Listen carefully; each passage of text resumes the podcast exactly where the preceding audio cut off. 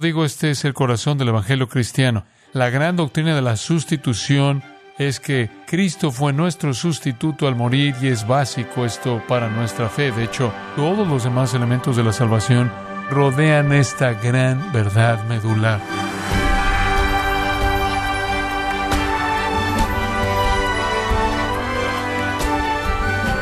Le damos las gracias, estimado oyente, por acompañarnos en Gracia a vosotros con el pastor John MacArthur. Es triste y difícil pensar que usted puede hacer algo con las mejores intenciones y el resultado sea una actitud negativa, incluyendo odio contra usted. Pero para el cristiano no hay sorpresa en que el mundo lo rechace, inclusive le odie por su fe en Cristo. Pero, estimado oyente, ¿cuál debería ser su reacción al enfrentar tal rechazo? El día de hoy, el pastor John MacArthur, en la voz del pastor Luis Contreras, nos enseñará el privilegio que es sufrir por Cristo en la serie Del sufrimiento al triunfo en gracia a vosotros. Cristo es el modelo que debemos seguir. Vimos eso la última vez, consideramos a Jesús el sufriente como nuestro modelo, como nuestro estándar. Dice en el versículo 21, también Cristo padeció por nosotros. Él sufrió por usted. Fue por nosotros que Cristo sufrió. Ese es su punto. Él sufrió como nuestro sustituto. Ve el versículo 24. Este es un gran texto, uno que debería ser subrayado en toda Biblia. Quien llevó él mismo nuestros pecados en su cuerpo sobre el madero para que nosotros, estando muertos a los pecados, vivamos a la justicia y por cuya herida fuisteis sanados. Ese gran versículo habla de Cristo como nuestro sustituto. Habla de Cristo como el que tomó nuestro lugar. Y de nuevo digo, este es el corazón del Evangelio cristiano. La gran doctrina de la sustitución es que Cristo fue nuestro sustituto al morir y es básico esto para nuestra fe. De hecho, podemos decir con seguridad que todos los demás elementos de la salvación meramente rodean esta gran verdad medular. Uno de mis escritores favoritos está ahora con el Señor, un hombre llamado Leon Morris. Usted haría bien leer algo de lo que él escribió.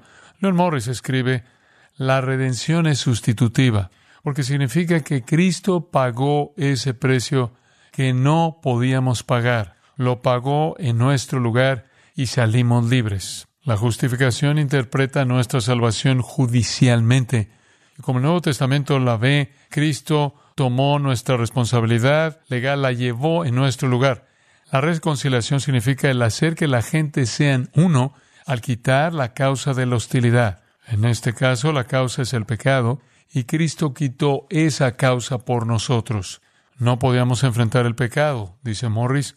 Él pudo y lo hizo y lo hizo de tal manera que nos es contado. La propiciación nos apunta a la remoción de la ira divina y Cristo ha hecho esto al llevar la ira por nosotros. Fue nuestro pecado lo que Él llevó, fue Él quien lo llevó. Hubo un precio que pagar y Él lo pagó. Hubo una victoria por ser ganada, Él la ganó. Hubo un castigo que tenía que ser llevado, Él lo llevó. Había un juicio que tenía que ser enfrentado, Él lo enfrentó. Fin de la cita. Lo que Leon Morris está diciendo es que sea que usted esté hablando de redención, justificación, reconciliación, sea que esté hablando usted de la remoción del pecado y la transgresión, o sea que usted esté hablando de la propiciación o cubrir, todos esos son corolarios en un sentido a la gran verdad de la sustitución, que Cristo tomó nuestro lugar en la cruz. Entonces el apóstol Pablo ve a Cristo como sustituto. En 2 Corintios, él dice ahí lo que Pedro dice aquí. Al que no conoció pecado, por nosotros lo hizo pecado para que fuésemos hechos justicia de Dios en él. Y ahí el aseco de las palabras de Pedro, esto es Pablo. Pedro dice que es sustitución. Pablo dice que es sustitución. Es la sustitución lo que está en el corazón del Evangelio cristiano. Pablo también dice en Galatas 3:13 que Jesús fue hecho maldición después de estas dos palabras por nosotros. Por nosotros.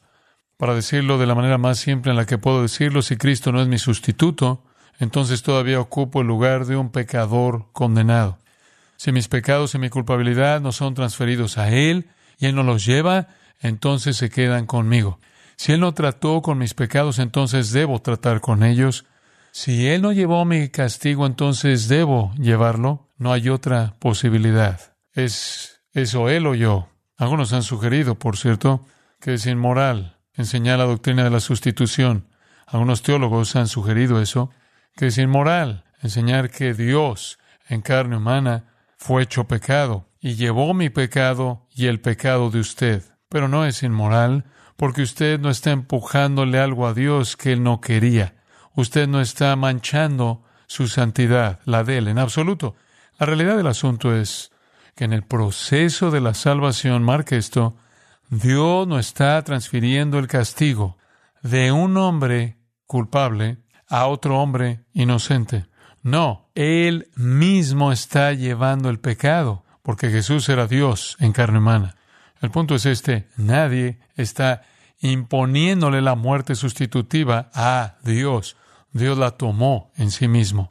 No es inmoral, no es una afrenta contra un Dios santo decir que Él llevó el pecado y lo hizo por su propia voluntad. Él quiere que el pecado sea castigado y Él quiere ser la víctima que lleva su castigo. El meollo es este. O Cristo llevó el pecado o yo lo llevo. O Él pagó el castigo por mi pecado o yo lo voy a pagar en el infierno para siempre. Ahora, ¿qué dice el texto? Comienza con estas palabras. Quien llevó Él mismo nuestros pecados. Él mismo es enfático y tiene la intención de enfatizar que este es Dios en carne humana llevando nuestros pecados, no porque alguien afuera de la Trinidad se lo impuso, sino porque Él mismo lo escogió.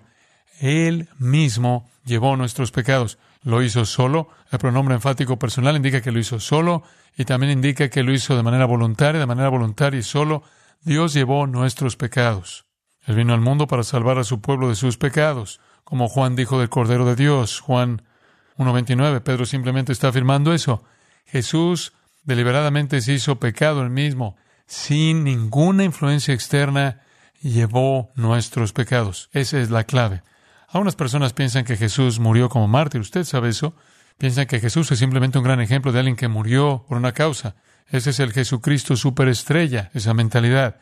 Que Jesús era un mártir que vivió por una causa buena y pone un gran ejemplo de cómo Debemos estar tan entregados a una causa que usted está dispuesto a morir como un mártir. Y hay que reconocer que un mártir puede ser un ejemplo de sufrimiento, pero un mártir no puede ser un sustituto.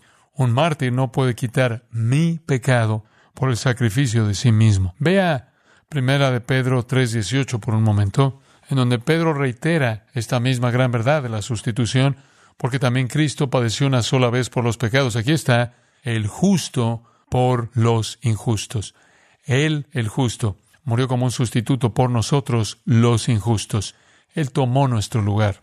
El verbo llevó ahí significa cargar un peso masivo pesado. Y eso es exactamente lo que el pecado era. Un peso pesado que Jesús llevó por nosotros. De hecho, si usted quiere saber qué tan pesada es la carga, lea Romanos 8. Dice que toda la creación gime bajo la carga del pecado. Jesús llevó el peso pesado de nuestros pecados. Ahora, permítame seguir con algunos pensamientos después de decir eso por un momento. ¿Qué significa específicamente que Él llevó nuestros pecados? Lo rastré un poco en el Antiguo Testamento porque viene del Antiguo Testamento y quería que usted lo entendiera. No es común en el Antiguo Testamento usar la frase Jesús llevó nuestros pecados. Solo aparece aquí en Hebreos 9, versículo 28. Pero aparece frecuentemente en el Antiguo Testamento. Y si usted entiende cómo el Antiguo Testamento lo usó, usted entenderá como Pedro, antes de que él fuera un santo del Nuevo Testamento, quien era un santo del Antiguo Testamento lo habrá entendido. Cuando usted va al Antiguo Testamento se vuelve muy claro lo que llevar el castigo significa. Permítame decirle lo que significa. Israel, por ejemplo, dice, llevó sus pecados al estar en el desierto durante 40 años. 40 años. Dios los castigó al hacerlos dar vueltas en el desierto 40 años en lugar de entrar en la tierra prometida. Escuche números 14:33 en adelante, solo se lo voy a leer. Números 14:33. Vuestros hijos, Dios les dijo, andarán dando vueltas en el desierto 40 años y ellos llevarán vuestras rebeldías hasta que vuestros cuerpos sean consumidos en el desierto. Conforme al número de los días, de los 40 días que reconociste en la tierra, llevaréis vuestras iniquidades cuarenta años, un año por cada día. ¿Qué significa entonces llevar la iniquidad? Significa ser qué? Castigado. Eso es lo que significa. Por cada día en la tierra, ustedes van a llevar sus iniquidades un año en el desierto. En otras palabras, van a sufrir el castigo por su pecado. Llevar la iniquidad significa sufrir castigo. En Ezequiel usted tiene otra ilustración. Hay muchas más, solo estoy escogiendo un par de ellas. En Ezequiel capítulo 18, versículo 20 dice, El alma que pecare, esa morirá. Escuche esto. El Hijo no llevará el pecado del Padre, ni el Padre llevará el pecado del Hijo. ¿Qué significa eso? Ningún hijo será castigado por el pecado de su padre y ningún padre será castigado por el pecado de su hijo. Llevar la iniquidad significa ser castigado. En ese caso, el alma que pecar, esa morirá. Él dice, hijos no van a morir por los pecados de sus padres, padres no van a morir por el pecado de sus hijos. Entonces, llevar el pecado significaba soportar el castigo del pecado, y esa es una distinción bíblica muy importante que debemos hacer para entender claramente lo que Jesús hizo en la cruz. Él llevó castigo. La ira de Dios en contra del pecado fue colocada en Él en lugar de nosotros. Eso es precisamente lo que significa. Entonces Pedro dice, regresemos a primera de Pedro, ¿y qué quiere decir? Él dice, quien llevó él mismo nuestros pecados en su cuerpo. ¿Qué significa eso? ¿Acaso eso significa que él se volvió un pecador? Bueno, Pablo dice, por nosotros fue hecho pecado, pero ese es un asunto diferente. Cuando Él dijo, Él llevó nuestros pecados, quiere decir que Él recibió el castigo. Él soportó el castigo. Y no fue solo muerte física, fue muerte espiritual. Dios mío, Dios mío, ¿por qué me has, qué, desamparado? Ese es el clamor de la muerte espiritual. La muerte espiritual es separación de Dios. Él llevó eso por nosotros. Sí, nuestra iniquidad fue colocada sobre Él. Sí, Él llevó en su cuerpo nuestros pecados. Pero eso no es de lo que Pedro está hablando. De lo que Pedro está hablando es que Él llevó el castigo por eso. Y de esta manera satisfizo a un Dios santo. Él llevó nuestros pecados. Qué verdad tan emocionante, verdad emocionante. Spurgeon amaba la doctrina de la sustitución. Él la amaba de manera absoluta. Si usted ha leído a detalle a Spurgeon, usted se encuentra una y otra y otra vez con esto y él sabía que se encontraba en la médula del cristianismo. Permítame leerle algunas de las cosas que él dijo. Estas son tomadas de diferentes áreas de sus escritos. Él dijo, en una palabra, el gran hecho sobre el cual la esperanza del cristiano reposa es la sustitución. El sacrificio vicario de Cristo por el pecador. Cristo siendo hecho pecado por nosotros para que podamos ser hechos la justicia de Dios en Cristo Cristo ofreciendo un sacrificio verdadero y apropiado sustitutivo en lugar de tantos como el Padre le dio, que son reconocidos porque confían en Él. Este es el hecho cardinal del Evangelio. Él dice, no hay una doctrina que enciende mi alma con tal deleite como la de la sustitución.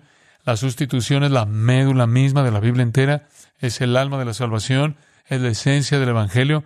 Debemos saturar todos nuestros sermones de ella porque es la sangre de un ministerio del Evangelio. Usted sabe eso.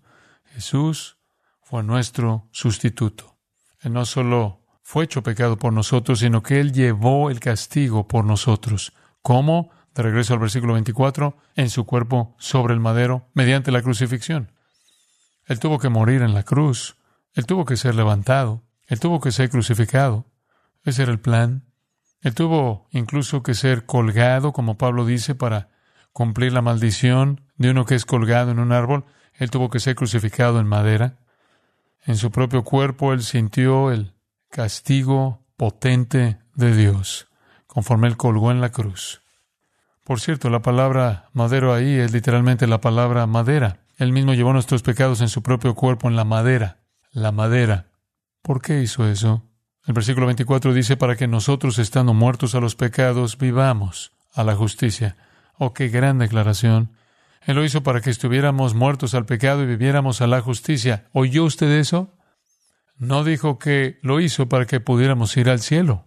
No dijo que lo hizo para que pudiéramos tener paz. No dice que lo hizo para que pudiéramos experimentar amor. No, lo hizo por esa razón primordialmente. Lo hizo, si es tan amable en verlo, para que pudiéramos morir al pecado y vivir a la justicia. Lo hizo para transformarnos de pecadores en santos y lo hizo para cambiarnos. Lo hizo para regenerarnos. Llevó el castigo para que muriéramos al pecado y viviéramos a la justicia. Entonces el propósito de la muerte sustitutiva de Cristo no es solo el perdón del pecado, no es solo quitar la culpabilidad, no es solo un cambio en nuestra posición o lugar. Por favor, observe eso. No es solo forénsico, no es solo algún cambio declarado, es uno real. Él tomó nuestro lugar para transformarnos, para que muriéramos al pecado. Por cierto, la palabra muertos aquí es una palabra única en el Nuevo Testamento. No es la palabra normal para morir. De hecho, la única ocasión en la que es usada significa estar lejos de, estar perdido o partir o dejar de existir. De hecho, la partícula es usada en el griego clásico para referirse a los muertos como los que han partido. Lo que él está diciendo es que el propósito de la obra sustitutiva de Cristo es que podamos partir del pecado. Eso es lo que él está diciendo. Que podamos partir del pecado y que vivamos a la justicia. Que entremos en un patrón de vida nueva. Pero aquí está en la misma dirección que Pablo en Romanos 6.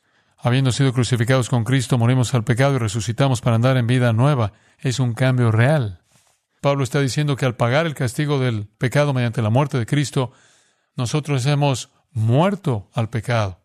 En términos de que hemos pagado el castigo en Cristo, entonces el pecado no tiene poder sobre nosotros. Pedro dice, además, somos salvos para dejar el pecado. Entonces, amados, Cristo murió por ustedes para que ustedes puedan partir del pecado y vivir para la justicia, para cambiar su patrón de vida, para convertirlos, para regenerarlos, para hacer de usted una persona nueva, de pecador a santo. Y después él hace referencia a Isaías 53.5, cuando él dice, por cuya herida fuisteis sanados. La palabra herida, molox, molox, ¿sabe usted lo que significa? Cicatrices por ser flagelados, es exactamente lo que significa. Heridas, cicatrices, heridas hinchadas debido a un látigo, por sus cicatrices, por su dolor, porque Él llevó el castigo, fuimos sanados.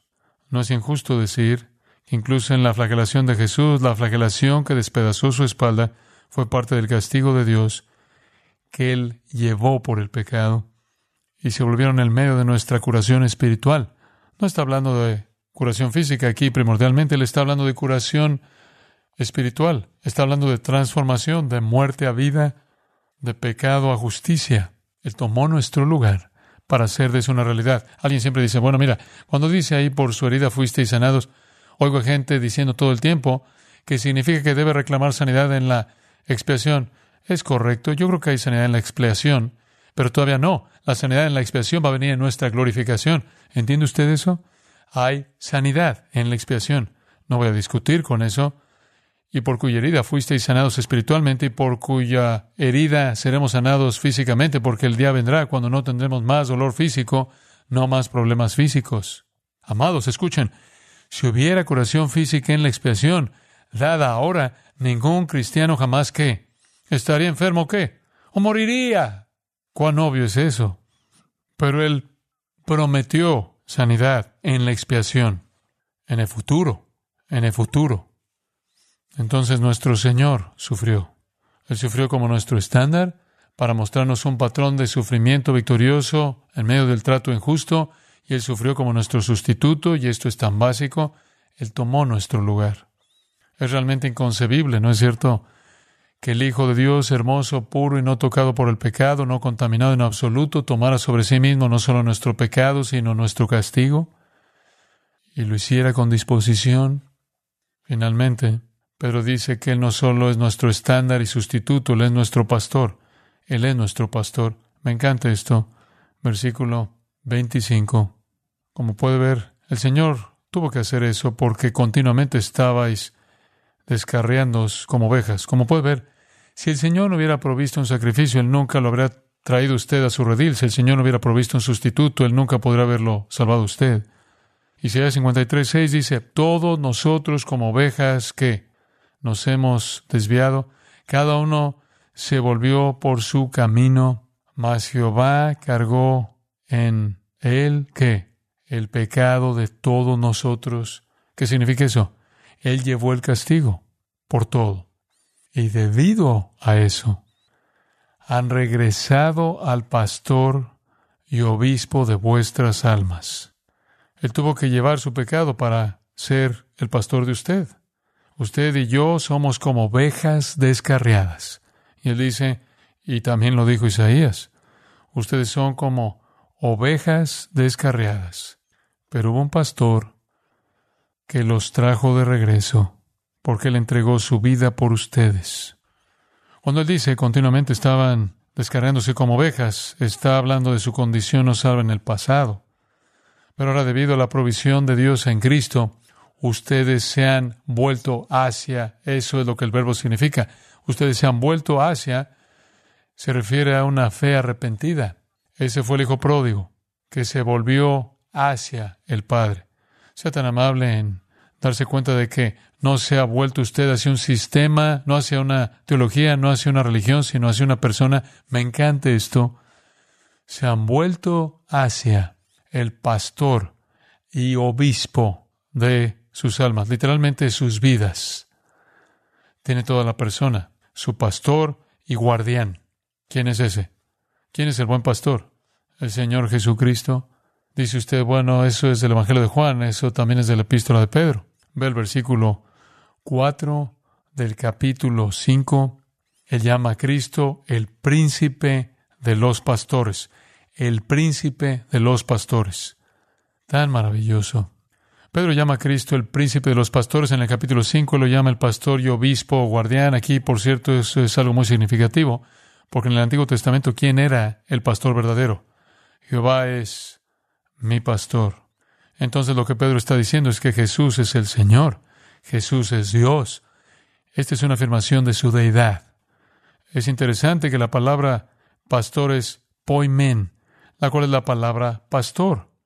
Y la palabra obispo es episcopos, la cual es la palabra obispo, sobrevedor. Ambas son aplicadas a los ancianos. Nosotros somos los pastores protectores del rebaño bajo el pastor guardián principal, Jesús el sufriente. Sufrió para ser nuestro estándar, sufrió para ser nuestro sustituto, sufrió para ser nuestro pastor, para reunirnos a sí mismo. Como cristiano, usted debe esperar sufrir. De regreso en el versículo 11, él dijo, miren, son extranjeros y peregrinos en un mundo hostil. Y no solo eso, tienen deseos carnales que batallan contra su alma. Tienen a paganos calumniándolos, versículo 12. Tienen autoridades humanas abusando de ustedes. Tienen amos no amables aprovechándose de ustedes van a sufrir y va a ser injusto. Así que vean a Cristo y vea al que es el estándar. Dice usted, ¿por qué no se detuvo ahí? Porque no podía. Una vez que usted ha identificado el sufrimiento de Jesús, usted no solo puede decir que sufrió como ejemplo, tiene que decir que sufrió como el que llevó el pecado y el que sufrió como un pastor reuniendo a sus ovejas. Pero el punto primordial aquí es que Satanás quiere amontonar sobre nosotros sufrimiento injusto y en medio de eso perdemos nuestra victoria, perdemos nuestro testimonio, pecamos con nuestra boca, pecamos con nuestras acciones, pecamos con nuestra actitud, nos vengamos, respondemos. Y Pedro quiere que sepamos que eso no es consistente con lo que Dios nos ha llamado a hacer. Aunque sufrimos injustamente, podemos vencer. Vea Apocalipsis 12, versículo 11. Le han vencido. ¿A quién? ¿A Satanás? Le han vencido. ¿Cómo lo hicieron? ¿Por medio de la sangre del cordero? ¿Y de la palabra del testimonio de ellos? ¿Y porque no menospreciaron sus vidas hasta la muerte? ¿Cómo vence usted? En primer lugar, mediante la sangre del cordero, eso es salvación.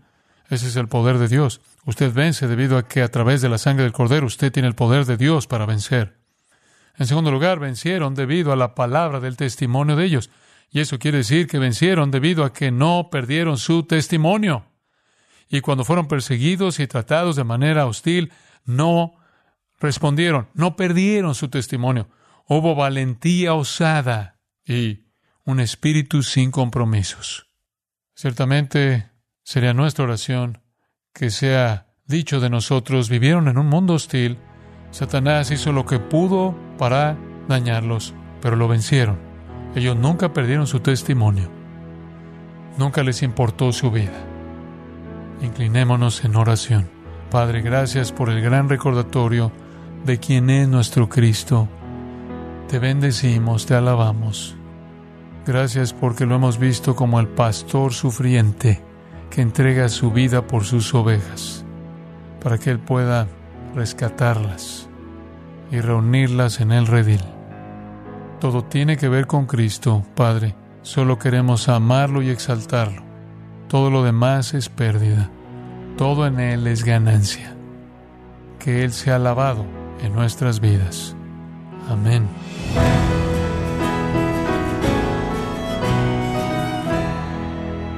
Ha sido el pastor John MacArthur quien nos enseñó que a pesar de todo el sufrimiento que vivamos en este mundo como hijos de Dios, tenemos la seguridad de salir victoriosos. Nos encontramos en la serie del sufrimiento al triunfo, aquí en gracia a vosotros. Estimado oyente, quiero recomendarle el libro Jesús al descubierto, en donde John MacArthur examina las escrituras como un periodista de investigación para mostrar una imagen notable y convincente de Jesús. Adquiéralo en la página gracia.org o en su librería cristiana más cercana.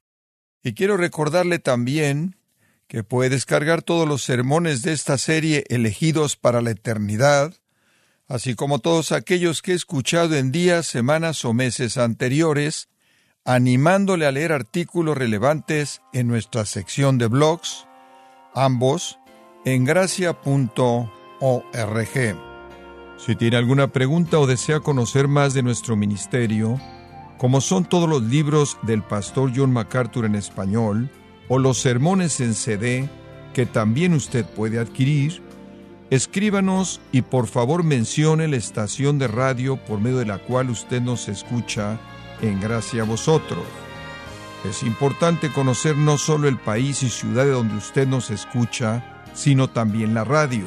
Para quienes contactan nuestro ministerio por primera vez, pueden solicitar una copia del mensaje de promoción sin costo alguno, un mensaje por oyente únicamente.